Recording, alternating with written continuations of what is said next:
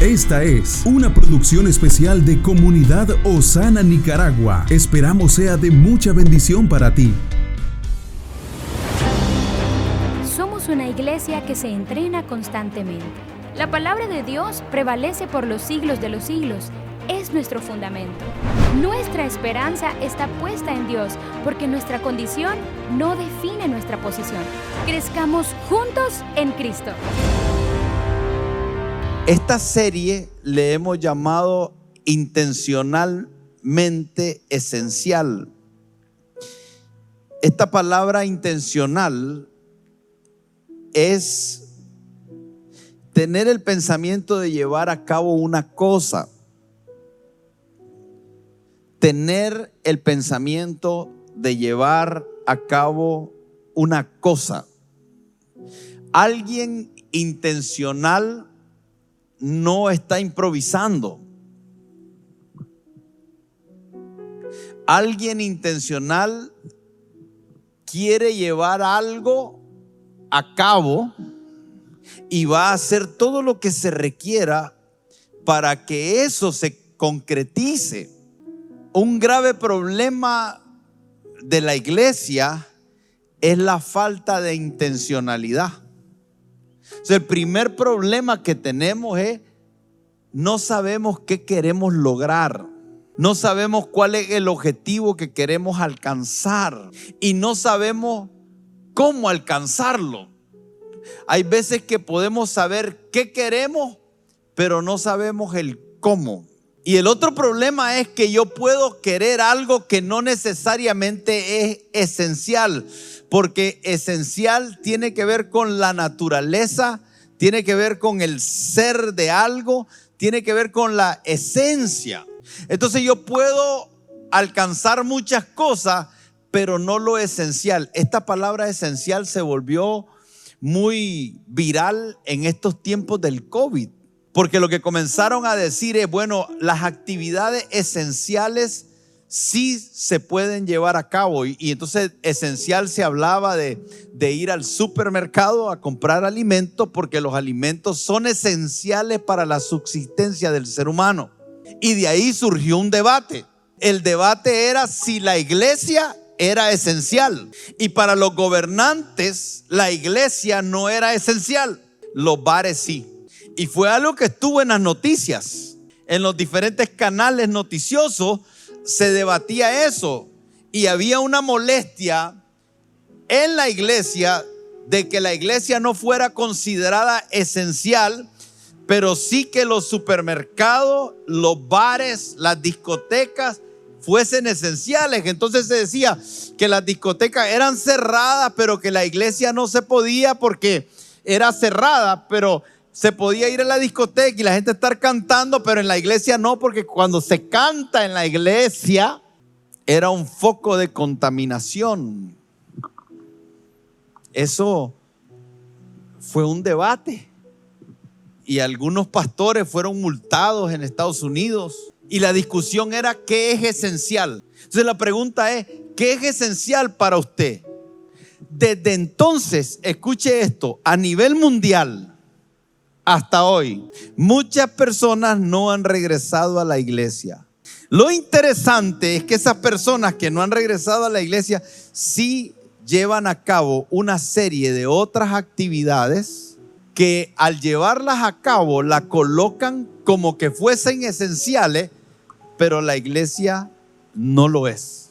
Cuando hablamos de intencionalmente, ser intencional en lo, esencial es que nosotros tomemos conciencia de lo importante que, que es que en medio de todas las crisis mundiales que puedan existir, nosotros retomemos algo que nos corresponde y es que nosotros podemos en medio de todo marcar nuestra agenda.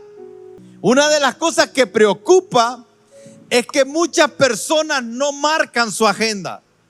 Muchas personas viven la agenda que le marcan y muchas veces esa agenda te la marca hasta la lluvia. Hay personas que como llovió, ya no llevan a cabo lo que querían porque dicen llovió y en realidad lo que está pasando es que estabas esperando la excusa perfecta para no hacer aquello porque en realidad para ti no era esencial.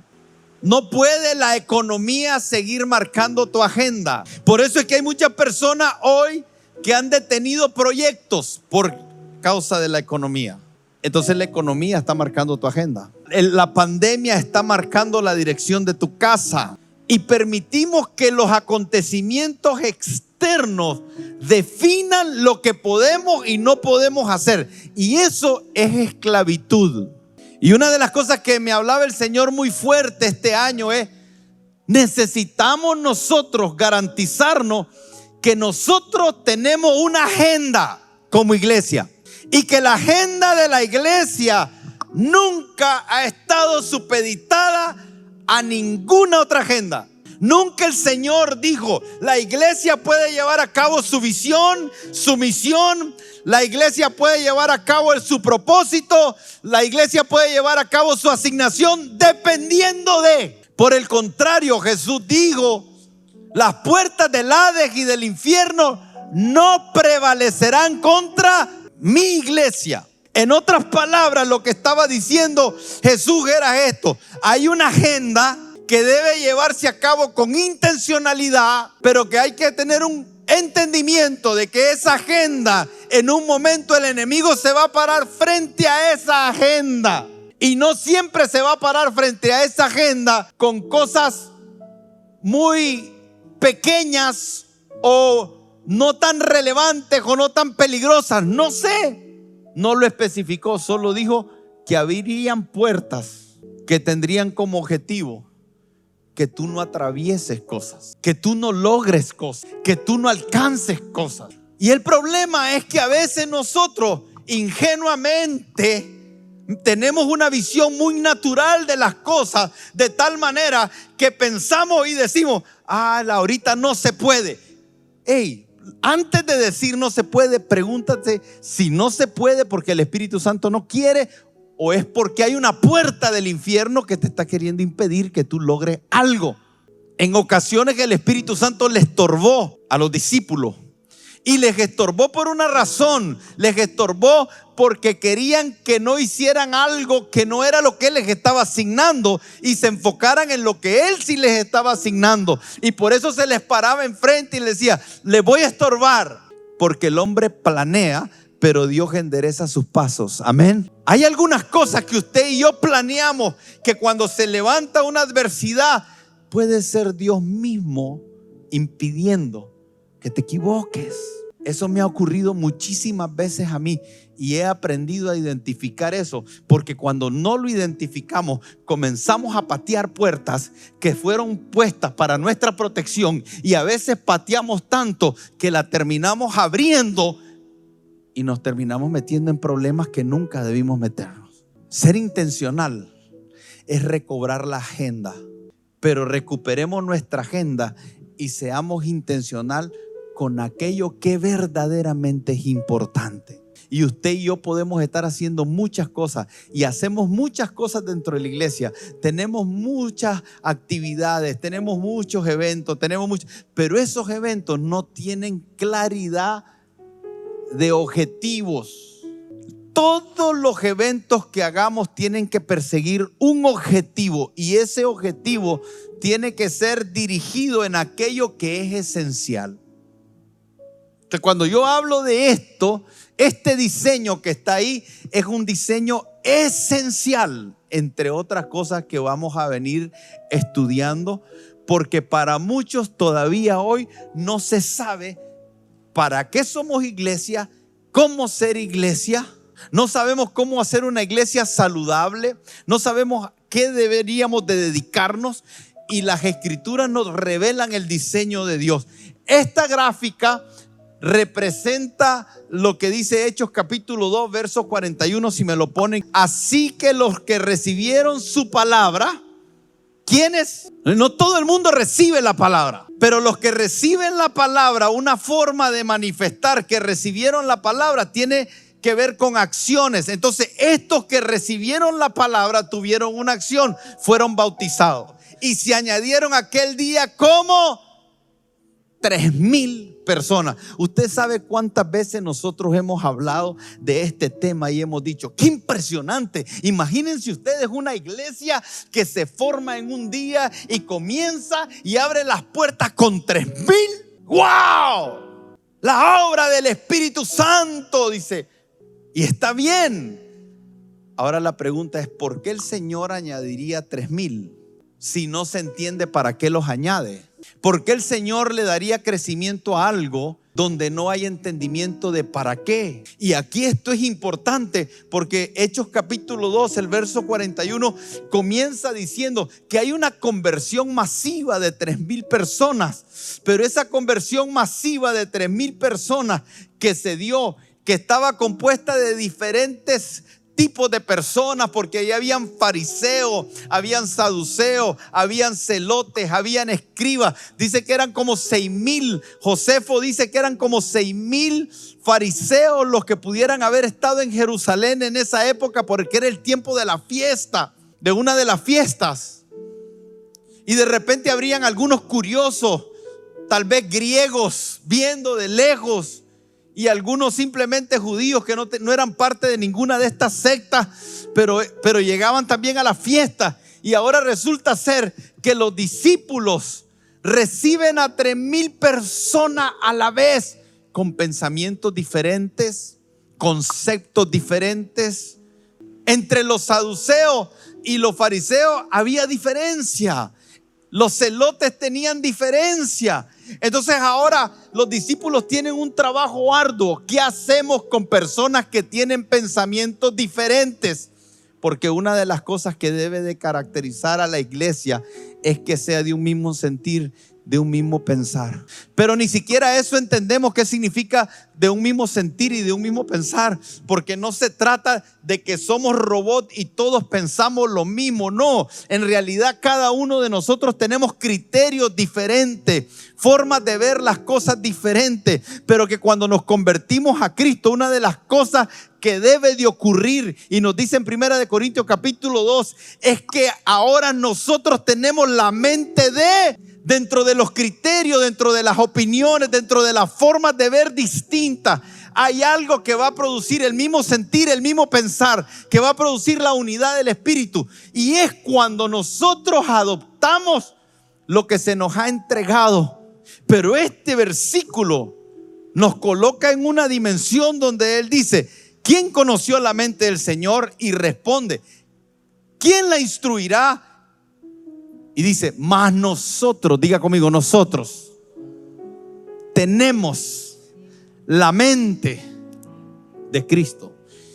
En otras palabras, tenemos acceso a cosas que ojo no vio, ni oído yo, ni han subido en corazón de hombre. Y eso puede provocar el mismo sentir.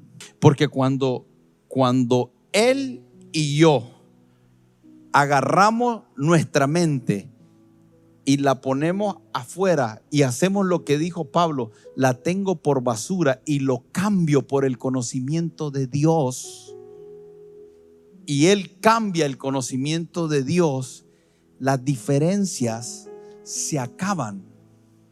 Porque ahora estamos viendo desde la perspectiva de Dios. Todas las diferencias que podemos tener en nuestra vida es porque alguien pueda estar viendo de una manera muy personal y no a la manera de Dios, o ambos estamos viendo de una manera muy personal y no a la manera de Dios. Todas las divisiones, las contiendas, todas esas cosas que ocurren dentro del cuerpo es porque de alguna manera cada uno de nosotros se formó una idea acerca de algo y necesitamos volver, necesitamos regresar a lo básico, a lo básico que son las escrituras y lo que el Señor nos está revelando. Hermanos, yo les digo, se lo seguiré diciendo las veces que pueda, lo que yo piense no es relevante. ¿Y quiere que le diga algo? Lo que ustedes piensan tampoco el peor error es que estemos tratando yo de cambiarle a que usted piense como yo y usted que, yo piense como usted. Vamos a perder el tiempo, no vamos a llegar nunca a ser efectivo. El final no va a ser bueno y necesitamos bajar esa tensión, deshacernos de esa puerta que el diablo quiere entrar para causar que la iglesia nunca termine de alcanzar la estatura del varón perfecto que es Cristo. Y necesitamos comenzar a ver las cosas diferentes y que en este lugar se genere un ámbito espiritual desde la mente y desde el corazón donde queremos saber qué es lo que Dios piensa y nos abrimos a eso. Despojarse y tenerlo todo por basura, esto es la esencia. Deberíamos de vaciarnos constantemente. Y por eso es que estamos en un tiempo de reforma. Y digo, no sé qué es mejor si que se conviertan tres mil, escuche lo que le voy a decir, de un solo y comenzar a trabajar con ellos, o tener una iglesia donde hay tres mil que tienen años de estar en la iglesia, que todos piensan de manera diferente. A veces pienso que es mejor agarrar una iglesia de tres mil de cero que una iglesia de tres mil con un montón de gente que ha vivido por años pensando de una manera y están aferrados a su manera de pensar. Yo quiero motivarlo y lo motivo desde algo que yo mismo me estoy motivando. Necesitamos intencionalmente buscar lo esencial. Debe de haber un esfuerzo consciente por cada uno de ustedes de garantizarse que estamos buscando lo esencial. Entonces diga conmigo, intencionalmente esencial. Usted y yo estamos, estamos remando contra la corriente. Acepte eso. El mundo no va a facilitar tu vida de fe.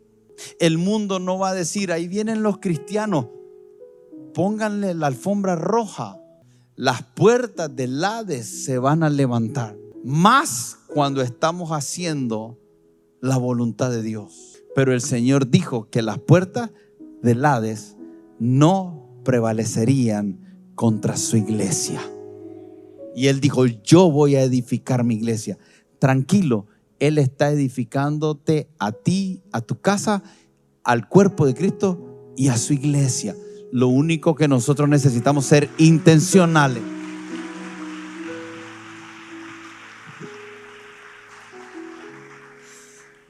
Lo que no se edifica no es porque el Señor no haga su parte, es porque nosotros no hemos hecho nuestra parte. ¿Cuál sería el consejo para una iglesia que recién se convierte y es multitudinaria? Miren lo que dice aquí en Hechos capítulo 2. Y perseveraban en la doctrina de los apóstoles, en la comunión unos con otros, en el partimiento del pan y en las oraciones. Y sobrevino temor a toda persona y muchas maravillas y señales eran hechas por los apóstoles. Todos los que habían creído estaban juntos y tenían en común todas las cosas. Y vendían sus propiedades y sus bienes y los repartían a todos según la necesidad de cada uno. Y perseveraban unánimes cada día en el templo y partiendo el pan en las casas. Y comían juntos con alegría y sencillez de corazón. Alabando a Dios y teniendo favor. Diga conmigo, teniendo favor. Cuando estamos en el diseño, también esas cosas, eh, hay, hay cosas que cuando estamos en el diseño, el mismo diseño atrae a nosotros y teniendo favor con todo el pueblo. Y el Señor que hacía cada día a la iglesia los añadía los, los que habían de ser salvos. Él añadía a la iglesia los que habían de ser salvos. Usted sabe que mi preocupación nunca ha sido crecer en número. Yo nunca me ha visto usted desde este púlpito crezcamos, crezcamos, crezcamos. Necesitamos que evangelice, traiga gente. Y, y, aquella gente que está desesperada por crecer, quieren crecer, tan desesperados. Ponen cargas pesadas a la gente, presionan a la gente, abusan de la gente, usan a la gente, son desconsiderados con la gente. Y sí tenemos que hacer obra, obra, evangelística. El Señor nos ha dado el ministerio de la reconciliación. Claro que hay que predicar en tiempo y fuera de tiempo. Esa es nuestra vida. Somos sal, somos luz. La Biblia dice que donde quiera que entremos digamos paz. Y paz es orden y el orden es parte de la justicia de Dios y del Evangelio. El reino de Dios es justicia, paz y gozo. Si vas a decirle a alguien paz en su casa es porque primero tienes que cargar justicia. Está bien, no estoy en contra, pero una de las cosas que yo sé es que yo como papá yo estoy dispuesto a poner a mis hijos en un lugar donde verdaderamente se les va a cuidar. O sea, el crecimiento es algo que está vinculado con Dios. Pastor, ¿quiere decir que todo lo que crece Dios está ahí? No necesariamente. Yo puedo crecer a través de una buena propaganda, a través de un buen mercadeo, a través de un buen programa, a través del entretenimiento. Yo puedo crecer a través de eso. No todo lo que crece necesariamente es de Dios. Tenemos la tendencia a ver las cosas en blanco y negro. No, hay algunas cosas que crecen por sabiduría humana y otras crecen por sabiduría diabólica pero hay algunas que crecen porque el Señor añade por causa de lo que Él está haciendo, de lo que Él está queriendo levantar. Entonces yo quiero creer que mi responsabilidad es generar un ambiente propicio, levantar diseños dentro de esta iglesia para que el Señor considere cada vez que Él quiere hacer algo con un hijo, diga, hey, ahí en Osana, yo veo que están esforzándose por hacer las cosas de manera que a mí me agradan. Y que eso nos coloque en un lugar donde el Señor nos vea a nosotros como un lugar saludable. No perfecto, pero saludable. Por eso son tan importantes que los diseños estén apegados lo más que podemos a las escrituras. ¿Qué le diría usted a un recién convertido? Piense en un ser querido, en una persona que usted ama profundamente. Piense en alguien que está atravesando por situaciones difíciles y usted lo trae a la iglesia y él se convierte. ¿Cuál sería el primer consejo que usted le daría? ¿Cómo usted le hablaría de tal manera que Él pueda permitir que la buena obra que el Señor quiere perfeccionar a cabo se cumpla en Él? Y cuando yo pienso en esa pregunta, recuerdo las veces que yo traje a alguien y se convirtió aquí y después yo sabía lo que estaba atravesando y yo comenzaba a hablarle un montón de cosas. Dios te va a resolver aquí, Dios te va a ayudar aquí. Un día esto Dios te va a dar un trabajo, un día esto Dios te va a hacer esto, Dios te va a hacer el otro. Pero piense lo que dice la escritura, no lo que usted cree que debería de escuchar alguien, sino lo que dice la escritura. La escritura dice en Hechos 2.42, y perseveraban. Quiero que le preste atención a esta palabra, perseveraban, porque esta cualidad es una de las cualidades fundamentales que la iglesia primitiva tenía y que hoy en día la iglesia contemporánea no entiende. Por eso es que las estadísticas dicen que en Estados Unidos la gente tiene cada día menos involucramiento en los asuntos de la iglesia. La gente asiste cada día menos a la iglesia. Y después de esta pandemia, las estadísticas dicen y los estudiosos dicen que el 50% de las personas que estaban en la iglesia no volverán a la iglesia. 50%. Imagínense que el Señor quiere comenzar una buena obra en usted. ¿Qué es lo que Él requiere de usted? Lo que requiere es que usted desarrolle perseverancia. ¿Qué quiere decir perseverancia? Se menciona más de 49 veces en el Nuevo Testamento y junto con la palabra paciencia. Perseverancia y paciencia tienen el mismo sentido. Perseverancia y paciencia no son palabras agradables de escuchar.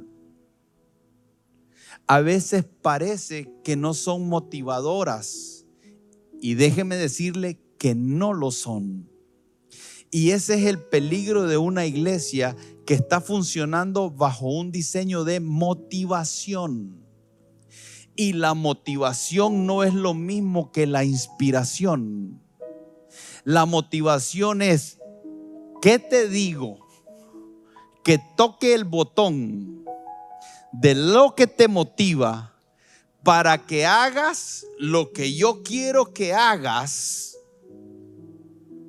Y eso cae en una línea delgada de manipulación. Cuando alguien dice, yo soy un predicador motivador, me preocupa. Me preocupa porque ese predicador motivador lo que está diciendo es, yo soy alguien que viaja a las iglesias a decirle algo que los motive. Y la inspiración y la motivación son dos cosas totalmente diferentes. La motivación está dirigida a tus emociones. La motivación está dirigida a lo que tú tienes comezón de oír. Y la Biblia dice que aquellos que tienen comezón de oír, el Señor les va a levantar predicadores que les digan lo que ellos tienen comezón de oír. Lo que nosotros debemos de tener es, es, un hambre por la palabra de Dios, un anhelo por la palabra del Señor. Inspiración es algo más, porque inspiración es que usted tome de lo que el Espíritu Santo está soplando a través de la palabra de alguien que lo que habla lo está viviendo. Por eso nosotros utilizamos la palabra impartición, porque solo puedo impartir de lo que tengo, no puedo dar de lo que no tengo. Usted no necesita ser usted no necesita ser motivado, usted necesita ser inspirado por el Espíritu Santo que el Espíritu Santo sople dentro de ti, que el Espíritu Santo te traiga revelación dentro de ti. Entonces cuando hablamos de esta palabra perseverancia, no es agradable en el sentido de que te dice, tienes que aprender a persistir. Si alguien se convirtiera hoy, venir León, si él fuera un recién convertido, según, volveme a ver para acá, ahí abajo, sí. Si alguien fuera, si él fuera un recién convertido, según lo que dice Hechos capítulo 2, la primera característica que tenés que desarrollar es persistencia. Si no tenés persistencia, no vas a ningún lugar. Escuche lo que le estoy diciendo.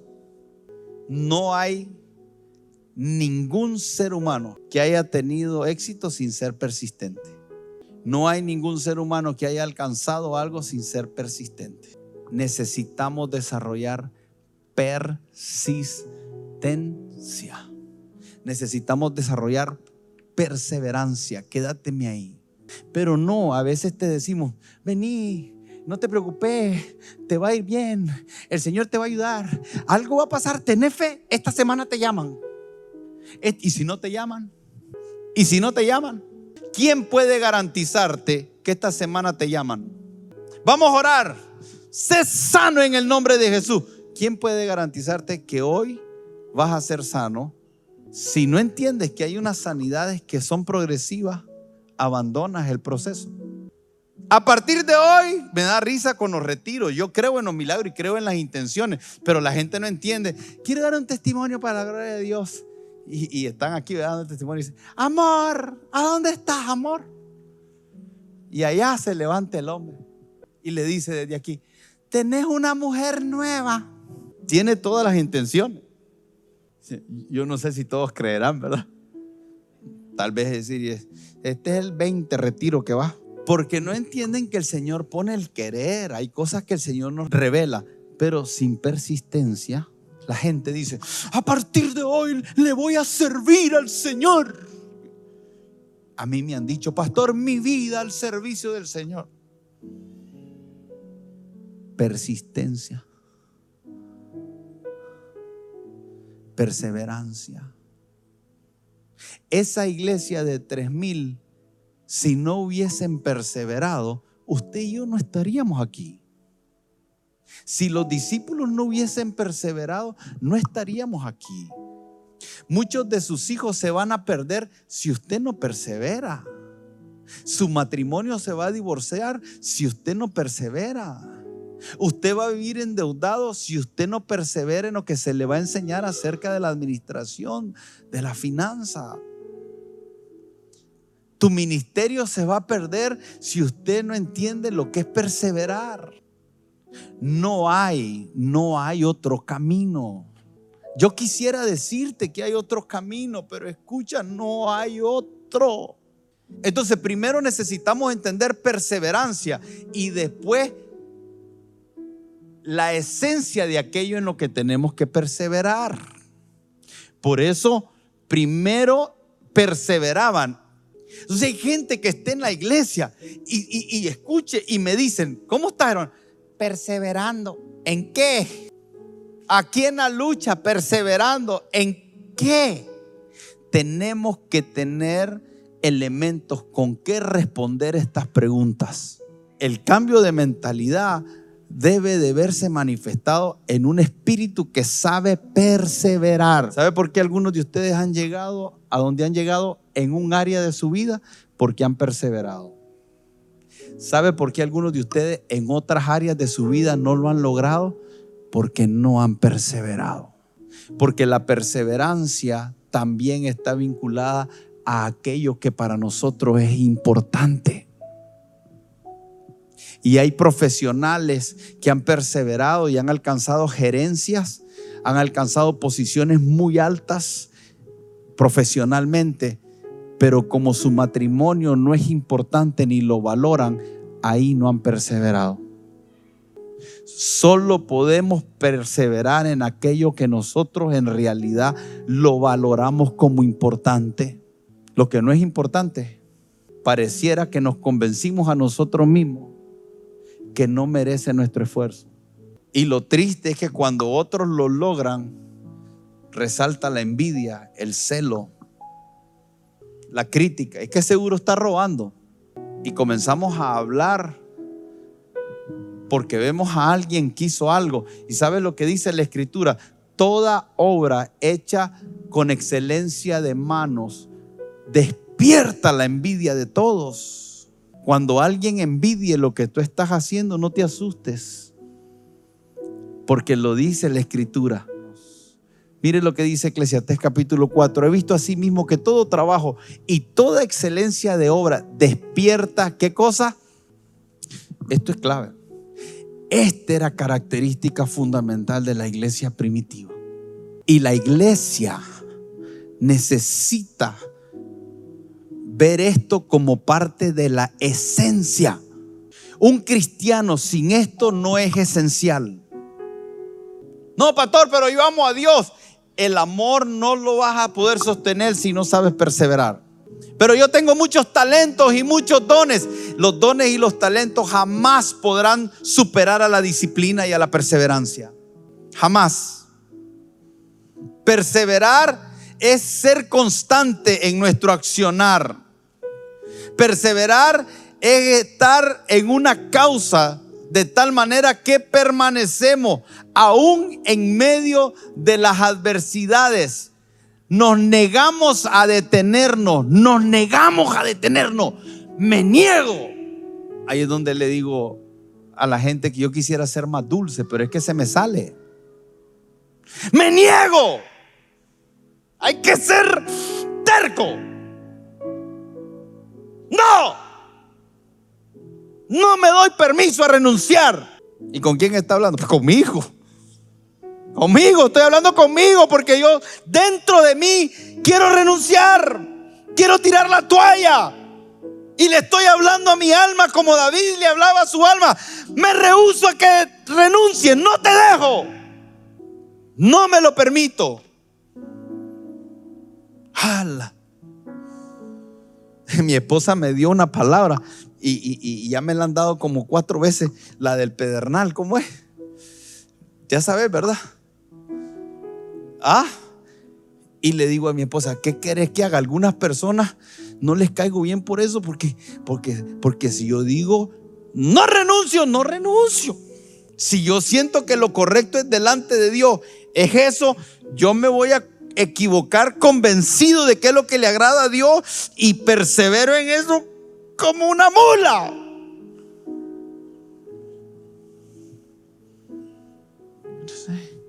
¿Usted cree, cómo cree que llegué hasta aquí? ¿Usted cree que uno llega a... ¿Qué piensa? Eso, vamos a hacer. ¿Y vos qué pensás? eso vamos a hacer. No me gusta. Esa es una característica suya. Si usted es un empresario y quiere ser un empresario exitoso, persevere. Si usted es un padre de familia y quiere educar bien a sus hijos, persevere. Si usted es un esposo y quiere ver su matrimonio terminar bien, persevere. Si usted tiene un llamado al ministerio, no ande de aquí para allá y de doble ánimo, persevere. Comparte este podcast para que muchos sean bendecidos. Esta es una producción especial de Comunidad Osana, de Nicaragua a las Naciones.